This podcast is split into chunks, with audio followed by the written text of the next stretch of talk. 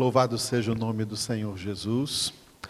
Antes de nós continuarmos meditando agora no versículo 9 do Salmo 64, eu gostaria de lembrar a todos os irmãos que no próximo domingo agora, dia 12 de abril, segundo domingo do mês, é o dia da nossa Santa Ceia, de celebrarmos a ceia do Senhor. Como nós estamos nos reunindo online, fazendo esses cultos online. Então, nós vamos ministrar também a ceia dessa maneira. Isso é possível, tá? Pode ser feito com toda a reverência também aí do seu lar, da sua casa. Você vai ver aí pelo seu vídeo no domingo que eu não estarei aqui com um púlpito, eu estarei aqui com a nossa mesa da ceia preparada, a mesa da ceia preparada aqui normalmente e eu vou celebrar daqui essa ceia e você aí da sua casa. Então eu oriento você a preparar aí uma mesa na sua sala, onde você estiver, e coloque aí para as pessoas que vão participar da ceia o suco de uva e o pedaço de pão, tá? O pedaço de pão para que vocês na hora então recebam a consagração desse pedaço de pão que eu vou fazer daqui e também do suco de uva e aí vocês então participarão comigo online da ceia do Senhor. Vamos cear assim, dessa maneira, tá? Porque a nossa comunhão é, sobretudo, espiritual, em nome de Jesus. Então, prepare tudo aí na sua casa e nós prepararemos daqui e juntos estaremos unidos em oração nesse momento tão forte aí de nossa comunhão em nome do Senhor Jesus. A Ele toda a glória e toda a honra. Amém?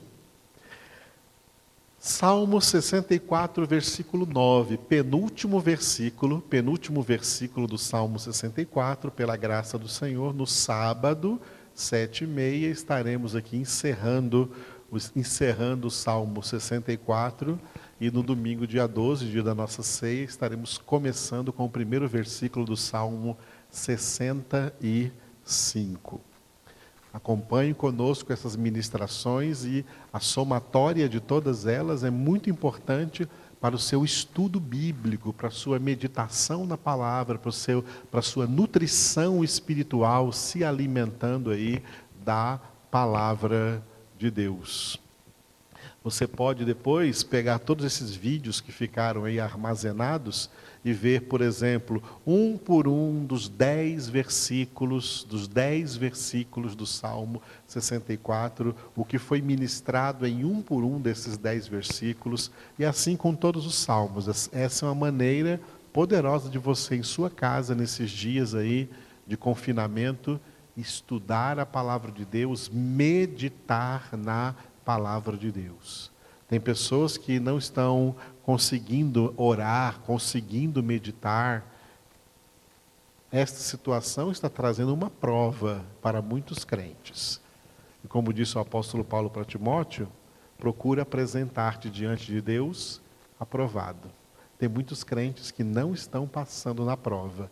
Essa é uma prova para nós sairmos dela aprovados como obreiros que não têm de que se envergonhar, que manejam bem a palavra da verdade.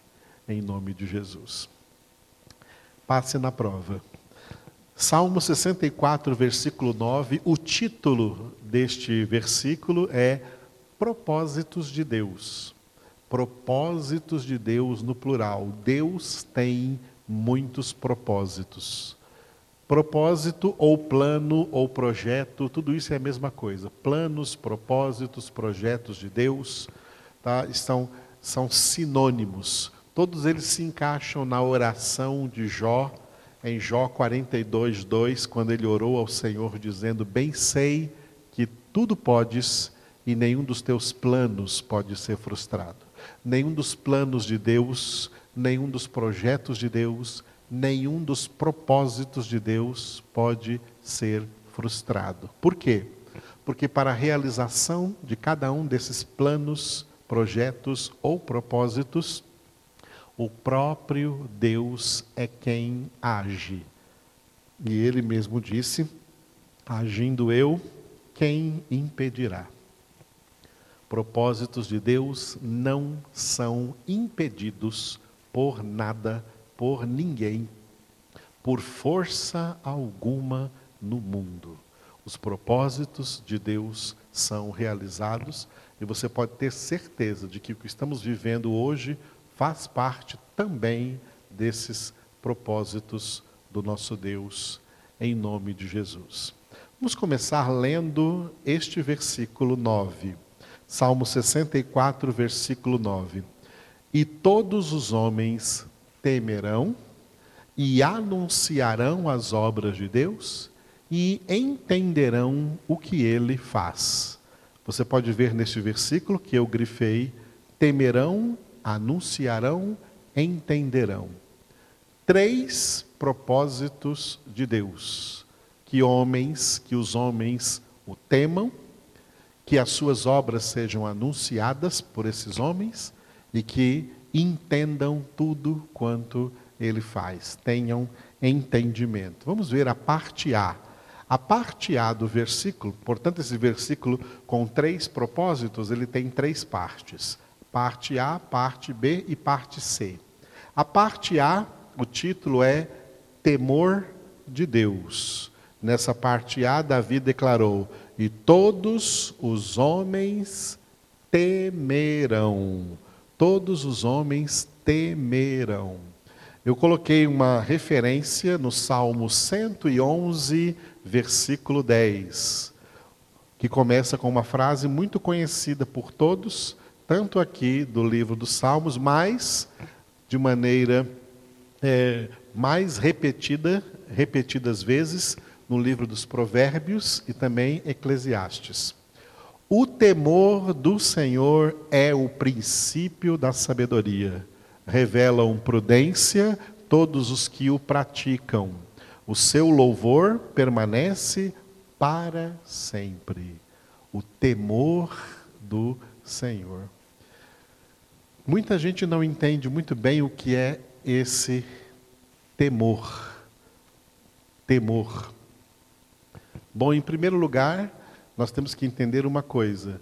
Eu já vi pessoas pregando que temor não é medo, mas de acordo com as línguas bíblicas, tá?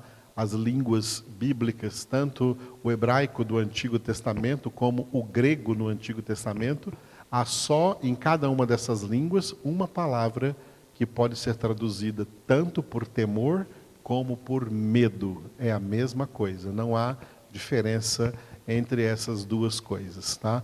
O temor do Senhor. Como associar, segunda coisa então, como associar essa questão de temor com as 365 vezes que na Bíblia aparece a ordem não temais. Não temais. Em primeiro lugar, quando a Bíblia fala não temais, é não temer coisas que vêm é, não temer coisas que venham não da parte do Senhor, mas da parte do inimigo, da parte do mundo, da parte dos homens. Não temam os homens, não temam o diabo, não temam os demônios, não temam as coisas externas que se levantam contra nós. As situações, não temam as circunstâncias que tem que enfrentar, não temam os desafios que tem que enfrentar, mas temam o Senhor. Nenhum desses não temais é para não temer ao Senhor, é para não temer outras coisas. Agora, o Senhor é para temer. Jesus chega a dizer um versículo que eu citei aqui algum, algumas reuniões atrás, talvez na última, não me lembro bem.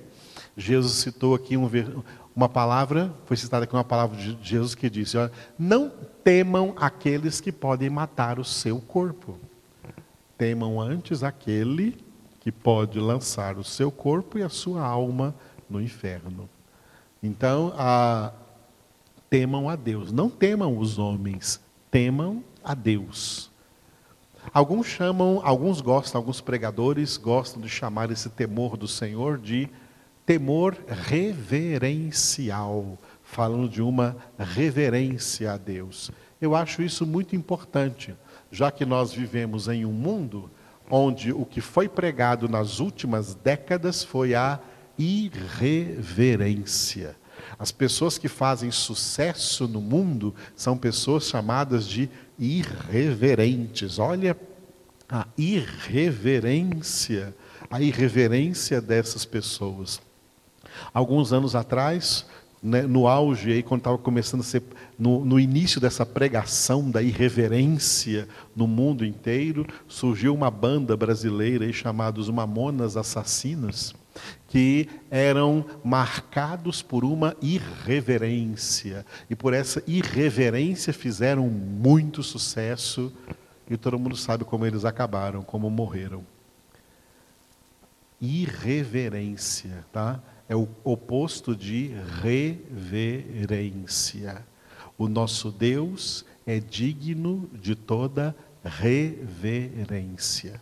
Porque, portanto, toda irreverência é levantar-se contra Deus, é se tornar escarnecedores. Por isso que a Bíblia fala muito dos escarnecedores e que o homem de Deus não se assenta à roda dos escarnecedores. Asaf disse no Salmo 73 que esses escarnecedores desandam a boca contra os céus, porque eles não têm temor de Deus, não têm temor do Senhor, não têm temor de falar contra Deus, não têm temor de falar contra a Bíblia Sagrada, não têm temor de falar contra a palavra de Deus, não tem temor de falar contra as coisas de Deus, contra as obras que Deus estabeleceu sobre a face da terra, como por exemplo, contra a igreja de Deus, contra os ministros de Deus, contra pessoas que estão buscando verdadeiramente o Senhor. Essas pessoas são criticadas no mundo pelos mundanos, pelos ímpios, pelos escarnecedores que não tem temor de Deus. O temor do Senhor. Bom, depois dessas definições, né, o temor do Senhor, o temor do Senhor é algo que muita gente não entende direito o que, o que é. Mas eu gosto de definir o temor do Senhor com base na própria Escritura como uma semente que Deus misteriosamente distribuiu no coração de não todos, mas de muitos pecadores. Nem todo pecador é irreverente diante de Deus. Existem muitos pecadores que, apesar de não serem ainda convertidos, eles têm uma semente dentro deles de reverência a Deus, de temor, temor de Deus. Esta semente, ela é um sinal de que essa pessoa poderá vir ainda a ser verdadeiramente convertida, alcançada por Deus. Quando eu falo sobre isso, eu gosto de usar dois exemplos.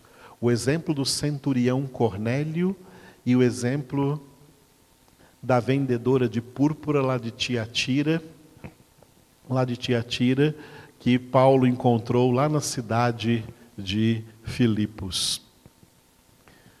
Lídia era o nome dela. Cornélio, que era um centurião romano, ele era um homem temente a Deus sem ser convertido. Ele não era convertido, mas ele tinha temor de Deus. Ele tinha uma reverência a Deus. Se você ler a história do Império Romano, você vai ler que os centuriões romanos, aqueles poderosos soldados ou militares de alta patente que tinha sob suas ordens 100 soldados romanos, daí vem o nome centurião, vem de cento ou de cem, cem soldados romanos às suas ordens, isso era um centurião. Se você ler a história do Império Romano, você vai ver que esses centuriões, na sua maioria, eram homens tremendamente ímpios, homens sem Deus, homens idólatras, homens que participavam das famosas orgias, orgias do Império Romano. Eram homens diabólicos e homens violentos. Mas a Bíblia fala de pelo menos dois desses que eram dois desses centuriões que eram diferentes de todos os demais. Primeiramente daquele centurião que teve um servo, não era nenhum dos seus cem soldados, era um servo lá da sua casa, um escravo lá da sua casa, que ele estimava muito, que trabalhava na casa dele, e esse servo ficou doente, e esse centurião mandou mandou alguém lá para Jesus, ouvindo falar de Jesus, mandou alguém lá para Jesus, para Jesus vir à sua casa para orar pelo seu servo e o servo ficaria curado. Mas enquanto Jesus estava no meio do caminho para ir na casa daquele centurião, o mesmo centurião mandou alguém dizer para ele assim: Senhor, não, não vem na minha casa, porque eu não sou digno de que o Senhor entre na minha casa, mas manda com uma palavra. Manda uma palavra só. Uma palavra que saia da tua boca vai ser suficiente para o meu servo ficar curado. Jesus disse assim para as pessoas e os discípulos que estavam ali por perto: Olha, eu nunca vi tamanha fé nem em Israel, em ninguém aqui de Israel eu vi uma fé como a desse centurião. E naquele mesmo momento, sem que Jesus tivesse ido à casa daquele centurião, o seu servo foi curado. O outro centurião é o Cornélio, que você lê em Atos capítulo 10. O centurião Cornélio era um homem, e o próprio texto diz, era um homem temente a Deus, sem ser convertido.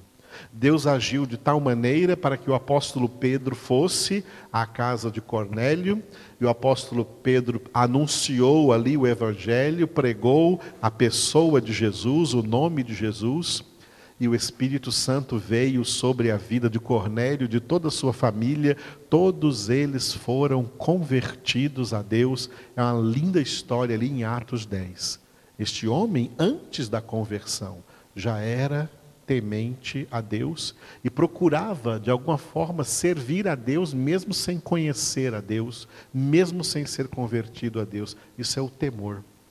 Lídia, que você lê em Atos, capítulo 16, livro dos Atos dos Apóstolos, capítulo de número 16, quando Paulo estava na Macedônia, na cidade de Filipos, e na beira de um rio, ele e a sua equipe reunidos, Paulo pregava para umas mulheres que ali estavam reunidas também. E dentre essas mulheres havia uma chamada Lídia, e Lucas, que escreveu o livro de Atos, ele falou assim que Lídia era uma vendedora de púrpura da cidade de Tiatira e era uma mulher temente a Deus ou seja, uma mulher que tinha essa semente do temor do Senhor, sem ser convertida. Ela não era convertida ainda, mas ela tinha o temor de Deus. E o texto de Atos 16 diz assim que enquanto Lídia estava com aquelas outras mulheres ouvindo a pregação do evangelho pelo apóstolo Paulo, o texto diz que o Senhor abriu o coração de Lídia para ela atender às coisas que Paulo dizia.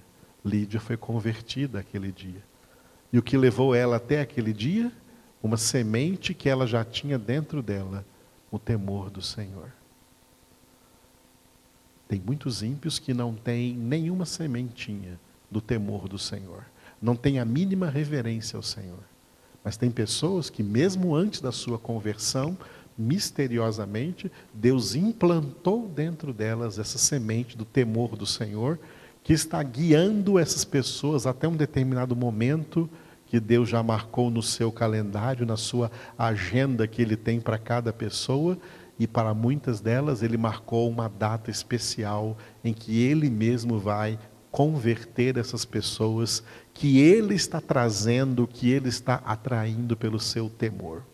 É por isso que a Escritura diz que o temor do Senhor é o princípio, não é o fim, é o princípio, o começo, o início da sabedoria. É pelo temor que as pessoas começam a conhecer, conhecer ao Senhor. Quem dera que a Covid-19 gere nas pessoas não apenas um temor de morrer, um temor da morte. Muitos têm temor da morte, mas não têm temor de Deus. Quem dera a Covid-19 gerasse agora nas pessoas um temor do Senhor, que as levasse a se voltar para o Senhor e começarem então a conhecê-lo, porque o temor do Senhor é o princípio da sabedoria. Não é o fim da sabedoria, não é a finalidade da sabedoria. A finalidade da sabedoria é o amor. Por isso, 1 João, o apóstolo João escreveu que o amor lança fora o temor. O amor substitui o temor. Esse temor só pode ser substituído pelo amor, para que o homem que antes estava evitando de pecar por temor do Senhor, ao passo que ele conhece, conhece mais o Senhor, ele vai evitar o pecado, porque ele ama o Senhor. É aí que o Senhor quer que nós cheguemos no amor. Por isso, o amor é o caminho sobremodo excelente. Mas para chegar nele, tem que começar e, se, e perseverar no temor, no temor do Senhor. Porque o temor do Senhor é, de fato, o princípio da sabedoria e revelam prudência. Todos os que praticam esse temor, vivem nesse temor do Senhor. A parte B do versículo, então, o primeiro propósito nesse versículo é que os homens temam o Senhor. A parte B do versículo é testemunho, o testemunho de Deus. Davi disse assim: e anunciarão as obras de Deus. Anunciarão as obras de Deus. A principal obra de Deus na nossa vida, na vida de qualquer pessoa, a principal obra de Deus não é um milagre qualquer, não é a cura de uma enfermidade. A principal obra na vida de uma pessoa é a salvação em Cristo Jesus. A salvação é a principal obra de Deus na nossa vida. E quando essa salvação nos alcança, nos transforma em testemunhas para anunciar as obras que ele fez por nós. As últimas palavras de Jesus, antes de ser elevado às alturas, depois da sua ressurreição, 40 dias após a sua ressurreição, antes dele subir ao céu, as últimas palavras dele ficaram registradas em Atos 1:8. E Jesus disse para nós: Recebereis poder ao descer sobre vós o Espírito Santo, e sereis minhas testemunhas, tanto em Jerusalém, como em toda a Judéia e Samaria e até aos confins da terra. Isso inclui Anápolis. Recebereis poder ao descer sobre vós o Espírito Santo e sereis minhas testemunhas. O que isso tem a ver com o versículo do Salmo? Anunciarão as obras de Deus. Porque é isso que faz uma testemunha. Anuncia o Senhor, quem Ele é e o que Ele faz. Jesus disse: Sereis minhas testemunhas. Vocês serão aquelas pessoas que anunciarão quem eu sou e o que eu faço. Anunciarão a Deus e anunciarão o que Deus é capaz de fazer, o que Deus pode fazer, dando por testemunho a sua própria salvação, a sua própria conversão. Nós não somos pregadores de teoria, nós somos pregadores de verdade, de coisas que nós temos vivido, de coisas que nós temos experimentado. Nós mesmos fomos alcançados por Deus de maneira poderosa e podemos falar isso para as pessoas. E quando falarmos para as pessoas, não estaremos falando apenas um acúmulo de palavras que nós aprendemos, ou, ou expondo para elas uma doutrina que nós aprendemos, mas nós podemos corroborar toda a doutrina bíblica com o nosso testemunho pessoal, a nossa experiência pessoal com o Senhor, o que eu estou para nós para nós podemos dizer assim que o que eu estou pregando para você, eu posso provar com a minha própria vida, porque acontece comigo. Jesus faz isso em mim, de dentro para fora. Eu sou testemunha viva de Jesus. Jesus disse: Sereis minhas testemunhas. Esta deve ser a definição concreta de cristãos. Essas mesmas testemunhas de Jesus foram chamadas no livro de Atos, capítulo 11, versículo 26, pela primeira vez de cristãos. Infelizmente, nem todo mundo por aí que se auto-intitula ou se autodenomina cristão é de fato testemunha de Jesus e tem de fato capacidade inerente, poderosa, vinda do Espírito Santo da palavra de Deus, de anunciar quem é o Senhor e o que ele faz. São cristãos por religiosidade, por tradição de família ou por alguma espécie de adesão que fez a alguma espécie de instituição cristã na face da terra. E por isso então se chama, se autodenomina cristão. Mas de acordo com a palavra de Deus, cristão é alguém que foi alcançado verdadeiramente pela graça de Deus. Deus operou um novo nascimento na vida dessa pessoa. Deus operou uma ressurreição espiritual na vida dessa pessoa. Ou seja, Deus converteu essa pessoa, Deus livrou-a, libertou-a do império das trevas e transportou-a para o reino do Filho do seu amor, onde essa pessoa tem a redenção, a remissão dos pecados, ela foi batizada com o Espírito Santo, está caminhando na santificação da sua vida não anda no conselho dos ímpios, não se detém no caminho dos pecadores, não se assenta à roda dos escarnecedores, antes o seu prazer está na lei do Senhor e na sua lei medita de dia e de noite, e essa pessoa é como a árvore plantada junto à corrente de águas, que dá fruto na época própria, cuja folhagem não murcha, tudo quanto faz prosperará, porque é homem espiritual, tem a mente de Cristo, é isso que é ser cristão e é isso que é ser testemunha de Jesus. E toda testemunha de Jesus é um anunciador. Toda testemunha de Jesus realiza o propósito de anunciar quem é Deus e o que ele faz. Por quê? Porque o coração dessa pessoa estará cheio do Senhor, estará cheio da Sua palavra, e a boca fala daquilo que o coração está cheio. Muitos já me ouviram também explicar que, baseados neste versículo de Atos, Atos capítulo 1, versículo 8, né, testemunha significa três coisas. Quando Jesus diz sereis minhas testemunhas, significa três coisas crer no Evangelho, viver o que crer e falar o que vive. Primeira, crer no Evangelho. Só pode ser testemunha de Jesus quem crê no Evangelho de Cristo Jesus.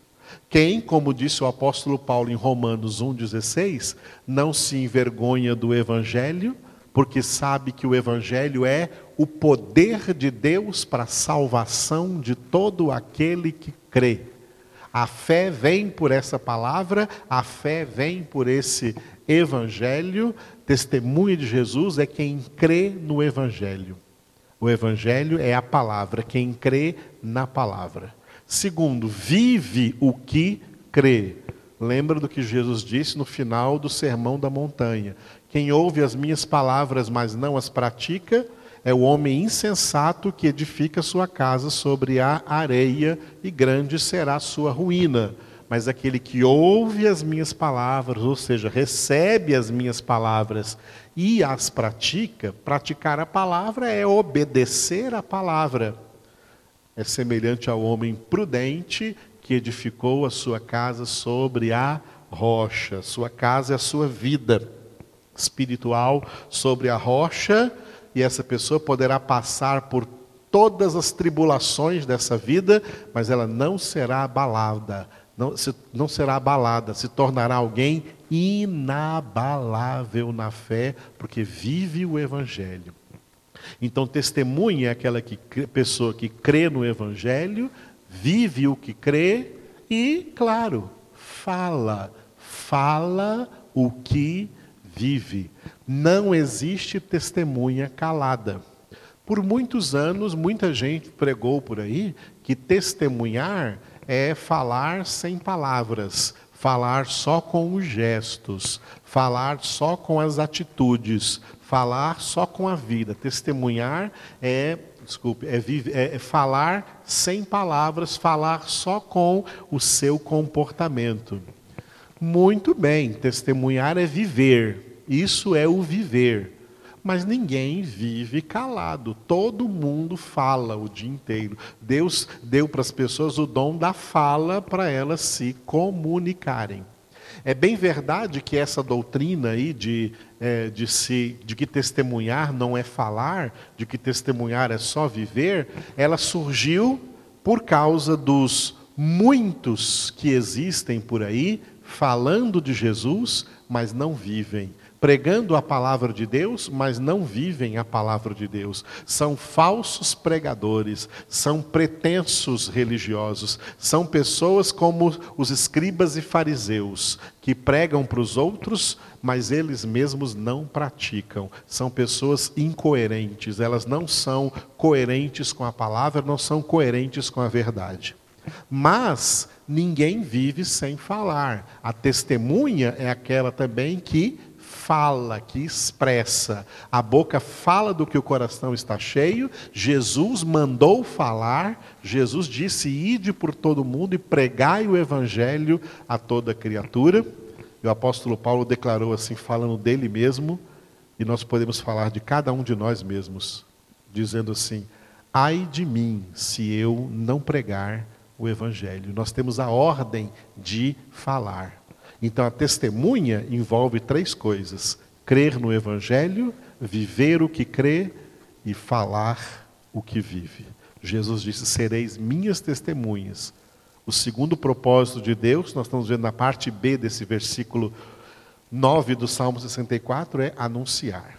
Temer o Senhor, anunciar o Senhor, e a parte C do Salmo, versículo 9 do Salmo 64, é entendimento de Deus. Davi disse: "E entenderão, entenderão o que ele faz". Sobre entendimento eu coloquei três versículos, versículo 3, 4 e 5 aqui do primeiro capítulo de Provérbios, aonde Salomão escreveu assim: ó, Se clamares por inteligência, e por entendimento alçares a voz, se buscares a sabedoria como a prata e como a tesouros escondidos a procurares, então entenderás o temor do Senhor e acharás o conhecimento de Deus. Amados, quando nós lemos um texto bíblico excelente como esse aqui de Provérbios, nós ficamos assim, pensando como nas últimas décadas, muitos poucos crentes estão clamando por inteligência e por entendimento. Muitos poucos crentes estão alçando a voz e buscando sabedoria de Deus como prata e como tesouros escondidos, como quem procura grandes tesouros. Os crentes estão clamando por riqueza na terra, por riqueza material, estão clamando por prosperidade na terra, estão clamando por saúde na terra, estão clamando por benefícios físicos e materiais e, em contrapartida, estão rejeitando conhecimento, rejeitando entendimento, rejeitando sabedoria de Deus. Não querem saber, não querem conhecer, não querem meditar na palavra, não têm o seu prazer mais na palavra. São crentes é, buscando prosperidade terrena, buscando felicidade na terra, buscando vitórias na terra, vitórias físicas, materiais, financeiras, econômicas. Isso é uma lástima, porque isso está totalmente fora do reino de Deus e da mensagem evangélica de Cristo Jesus. Aqui Salomão está falando de pessoas que, para elas, o entendimento, a sabedoria é muito mais do que bens materiais, é muito mais do que prata e tesouros, é muito mais do que riquezas. Porque riquezas ninguém levará nada trouxemos a esse mundo, nada levaremos daqui. Não levaremos nada. Mas o conhecimento que nós adquirirmos, o entendimento que nós adquirirmos, a sabedoria que nós adquirirmos, isso nós vamos levar conosco. Nem a morte tirará de nós os tesouros da sabedoria, do conhecimento e do entendimento de Deus. Isso nós levamos. Isso fica gravado para sempre nas nossas almas. Nós levamos. Não levamos dinheiro, não levamos roupa, não levamos casas, não levamos carros, não levamos joias, não levamos bens mas levamos o entendimento, levamos a sabedoria, levamos o conhecimento que aqui nós adquirimos. O temor do Senhor é o princípio da sabedoria, para que nós busquemos o entendimento do Senhor, entender quem é o Senhor, o que ele faz, como ele age, conhecer a Deus.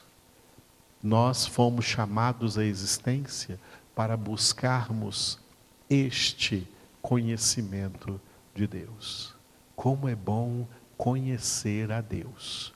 Oséias 6,3 está escrito: conheçamos e prossigamos em conhecer o Senhor. Ainda mais agora que estamos vendo por todos os sinais que Ele está voltando. A sua vinda é breve. Jesus está chegando, o Rei está voltando.